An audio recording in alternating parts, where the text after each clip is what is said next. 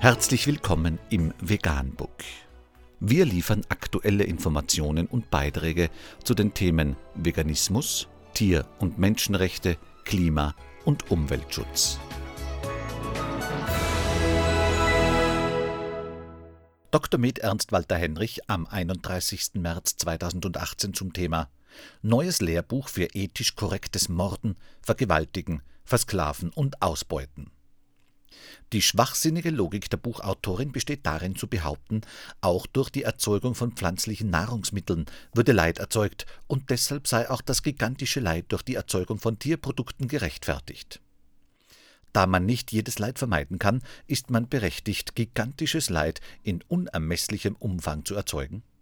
Was für eine verquere Logik. Die Autorin geht nicht darauf ein, dass für die Erzeugung von Fleisch gigantische Mengen an pflanzlichen Nahrungsmitteln erzeugt und verfüttert werden müssen. Für ein Kilogramm Rindfleisch müssen zum Beispiel etwa 16 Kilogramm Soja oder Getreide verfüttert werden. Kein Wort vom Leid der Hungertoten und davon, dass täglich 6.000 bis 43.000 Kinder verhungern, während etwa 50 Prozent der weltweiten Getreideernte und etwa 98 Prozent der weltweiten Sojaernte an Nutztiere verfüttert werden. Kein Wort davon, was für ein Leid die von der Tierindustrie erzeugten Umweltschäden verursachen.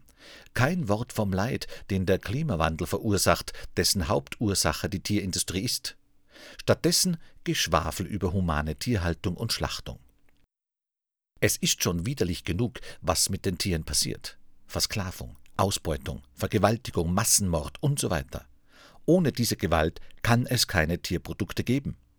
Aber zu behaupten, dass es überhaupt eine humane Versklavung, eine humane Ausbeutung, eine humane Vergewaltigung und einen humanen Mord geben könne, ist schon der Gipfel der Widerlichkeit.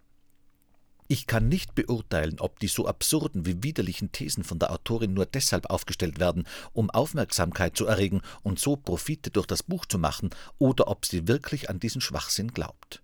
Wie auch immer, man sollte sich darüber bewusst sein, dass man mit einem Kauf des Buches den Schwachsinn belohnt und fördert. Deshalb bin ich mir auch nicht sicher, ob es vernünftig ist, diesen Artikel über dieses Buch überhaupt zu besprechen, denn je mehr Menschen über dieses Buch diskutieren, umso mehr Personen werden das Buch leider auch kaufen. Mehr dazu unter www.zeit.de. Vegan, die gesündeste Ernährung und ihre Auswirkungen auf Klima und Umwelt, Tier- und Menschenrechte. Mehr unter www.provegan.info.